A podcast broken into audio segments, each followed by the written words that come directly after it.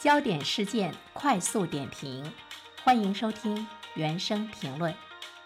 是在一月份左右吧，还是在去年？我评论了一条新闻，那个时候呢，就是我们看到有建议将这个抑郁症。筛查纳入到学生体检，就是中小学生的这个体检项目中，中有一个你是不是有抑郁症？嗯，所以今天我们再来关注这条新闻的时候，其实他提出来了更好的一个科学和对孩子的这个保护，就是你体检的过程中要有呢抑郁症的这个筛查，但是呢，你不能够呃让他有抑郁症的这个状态和这种体征公布于众，周围的同学都知道了，这个对孩子来讲恐怕二次伤害就更，因为在我们的社会中呢，大家。对于抑郁症啊，对于精神疾病，其实还是有着特别大的一个歧视，所以呢，它是被长期的污名化了哈。对患者和家属来说呢，他有一种这个耻辱感，就是我得了这个病之后呢，我感觉呃非常耻辱，好像呢一切原因都是我自己的。呃，在这里面的话呢，我觉得孩子对世界他的呃这种了解还是比较少，他的世界依然呢是这个学习，